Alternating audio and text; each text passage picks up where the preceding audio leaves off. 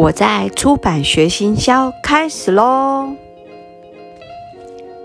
呃，大家好，今天是呃我在出版学行销的第三集的呃 podcast 的录音。今天想跟大家分享的是出版社行销需不需要看书稿？那我们当然都会说，出版社行销当然要看书稿啊。可是呢，为什么还要跟大家讨论这个问题？其实这个问题很简单，就是很多出版社行销是没有看书稿，或者是没有办法看书稿。呃，原因有呃两两种情况，一种情况就是因为要负责的书太多，所以根本就没有空看书稿。他以他过去的经验就开始写企划案。另外呢，也有出版社行销呢，他是。呃，想看书稿没有书稿可以看，那就是编辑的进度的部分，让他根本没有东西看，就要去凭空想象。那在这种状况之情况下，当然就是会有出版社行销的企划案呢，是在没看书稿的状况下就写出来了。那我们也可以来讨论一下，说为什么出版社行销需要看书稿？呃，出版社的行销呢？你在做企划案之前，如果可以看书稿，你会是这本书除了编辑部以外，你是第二个阅读这本书的人，因为你是站在市场的角度，你会因为你的阅读而给编辑部有更好的建议。我们最早期已经讲过，出版社的行销扮演的是呃编辑跟读者的桥梁。因此呢，如果行销你在呃工作上，你在企划上能够看书稿，其实对编辑部是有很大的帮助。然后再来是，不管你在哪个行业，不管你做什么样产品的行销，其实呢，看了解产品本身本来就是一个做企企划最早的出发。你知道产品本身是什么样的内容以后，你对它更了解。第一，你可以跟人家介绍这本书以这这个产品以外，再来就是你会找出这本书或这个产品的特色，找出我们自己特色啊。有时候其实也不是那么容易的事。如果你阅读的书的类别不够多，你很难去找出。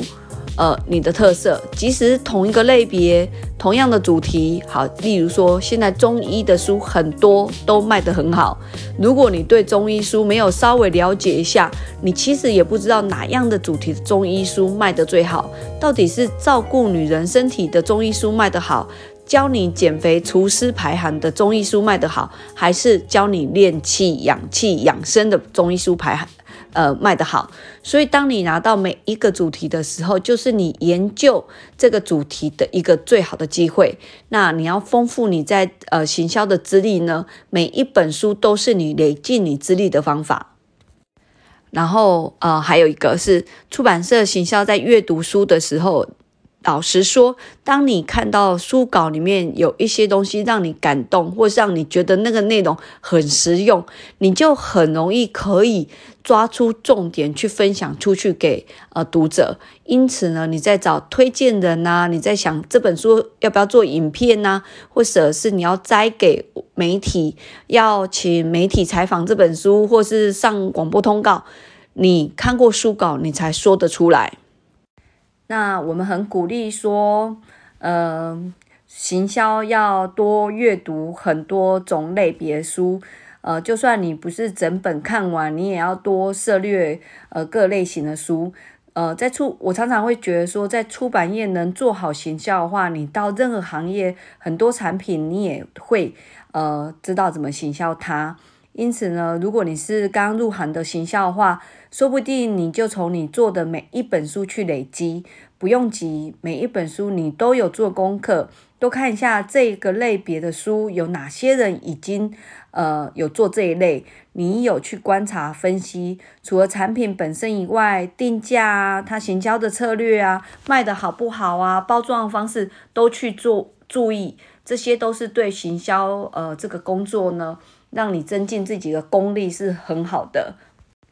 那知道呃更多书以后呢，其实你会可以跟编辑一样，是更了解这本书的灵魂，然后呃在市场的区隔上面呢也会有不同。但是如果你其实呃有些类别的书你不擅长做，你也可以收集这相关类类别的书都怎么做行销，这就是你去累积你那个经验的方法。那也有遇过说，有些行销有自己喜欢的类别，所以他都在自己习惯的类类别上面也不断的精进这样子。所以一样的类别的书呢，说不定对你来讲，一样励志书，你做了十本以后，你也不会十本书都找一样的方式在做行销。因为你前面的几本都累积了一些不一样的经验，这对你来讲，这也许就是这个类别你擅长的地方。那一样的，如果你是做生活类，或是你是做文学类书，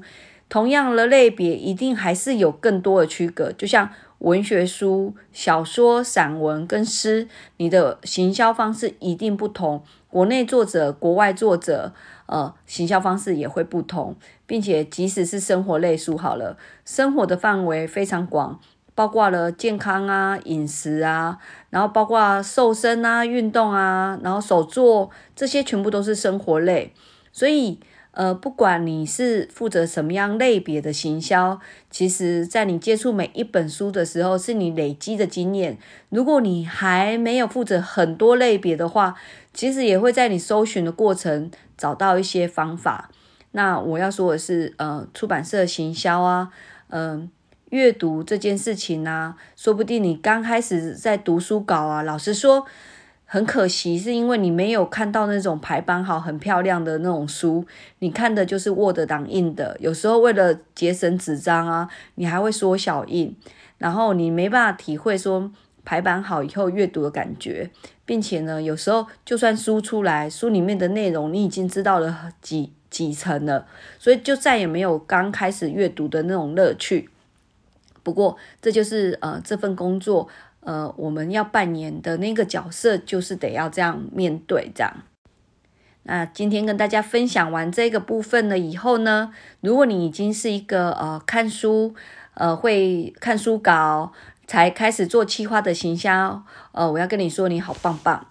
那相信呢，你的企划案呢也会很棒，帮这本书做了很多事。那如果你遇到的是编辑部常常没办法提供书稿给你，你也能够把书企划的很棒，知道你的书的特色跟其他人有哪里不同的话，我也要跟你说你好棒棒。所以